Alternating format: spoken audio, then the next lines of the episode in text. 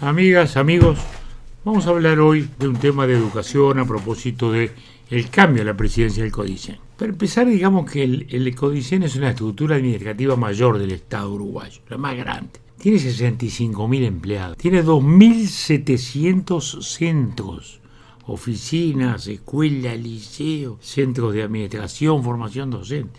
2.700. Administra un presupuesto de 2.500 millones de dólares maneja dos grandes préstamos internacionales, del BID y del Banco Mundial. Entonces, el desafío de administrar este gigante ha sido siempre tremendo, más allá de todos los debates pedagógicos sobre programas, currículos y todo lo demás. En este momento en que se aleja quien ha presidido el Codicen y liderado un proceso de transformación educativa, ¿qué es lo que precisa el Codicen? ¿Alguien que venga a innovar o alguien que venga a continuar la gestión?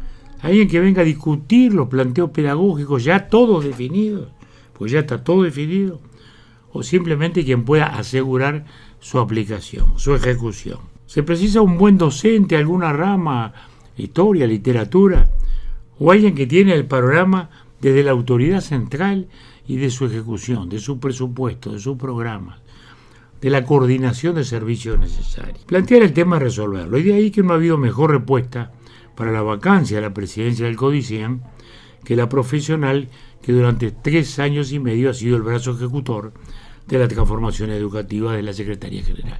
De paso, digamos que ese fue el mismo cargo que tuvo Robert Silva cuando era presidente del CODICEN, Germán Rama, que fue ahí donde aprendió lo que es esta estructura administrativa tan difícil de manejar.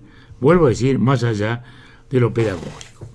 Sin embargo, el Frente Amplio no votó a la doctora, no discute la solvencia personal, reconoce que es una persona capaz, solvente, pero le falta trayectoria en el ámbito educativo, como dice la ley. Ahora, hay que entender que esta norma vigente, la que exige trayectoria en el ámbito educativo, dijo siempre eso, pero antes agregaba la condición de profesor y que tuviera 10 años de antigüedad.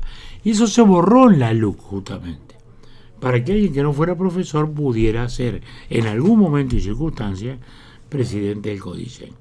Y este fue el caso. Ahora bien, bueno, pero no es profesor, sí, no es profesora, pero tres años y medio de trayectoria en el Codicen, en la Secretaría General, en la ejecución directa de todo el proceso de transformación, ¿no es trayectoria? Tres años dando clase en cualquier liceo, sí, y esto no. Bueno, me parece que este, todo esto realmente es nada más que buscarle cinco pies al gato. Digamos además que conozco a la autora Virginia Cáceres de chiquilina. Hoy tiene 40 años, es joven, pero es una profesional brillante, una honesta servidora pública, una demócrata, a la que hemos visto militar desde su primera juventud en las buenas causas. Menudita, pero firme de carácter, joven pero ya experiente. Quiere decir que no dudamos que va a continuar con eficacia la tarea emprendida realmente ha sido muy mezquino lo del Frente Amplio. Y solo se entiende en función de esa intransigencia radical del gremio, de las corporaciones, que se lo llevan por delante. Estos días hemos oído a este señor Olivera, presidente de la coordinadora de los sindicatos. Hay que boicotear la transformación, hay que paralizar todo, que no avance un gramo, que no avance un milímetro, que se detenga todo, que la reforma es criminal. Bueno, es una cosa realmente desaforada. El mismo es que hacían cuando debatíamos la luz.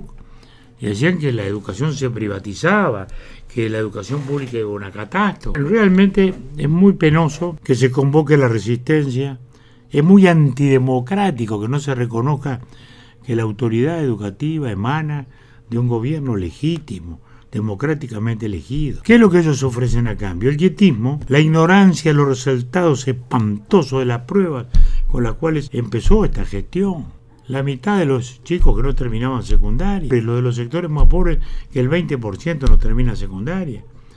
Entonces, no había nada que hacer, había que seguir con lo mismo de siempre. No, no.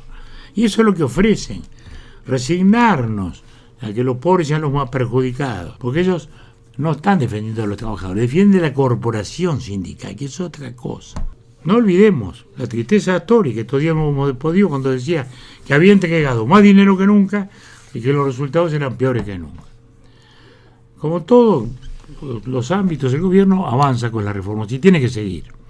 Y hay que seguir adelante y el recambio en la presidencia del Codicen es eso, es la ratificación de esa voluntad.